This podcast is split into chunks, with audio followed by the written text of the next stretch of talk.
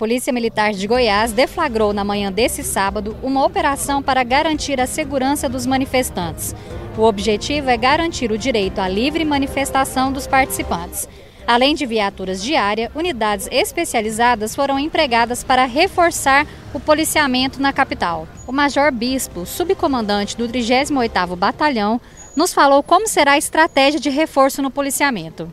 A Polícia Militar, através do Comando Geral da Corporação, Comando de Policiamento da Capital, nos designou para estarmos à frente dessa operação, né, disponibilizando efetivo de reforço, a fim, principalmente, de garantir a livre manifestação e a fluidez, haja vista ser uma carreata, e coibir possíveis excessos caso eles ocorram. Mas esperamos, de toda forma, que seja tudo tranquilo, que corra tudo tranquilo, sem maiores alterações. Polícia Militar de Goiás, patrimônio dos goianos.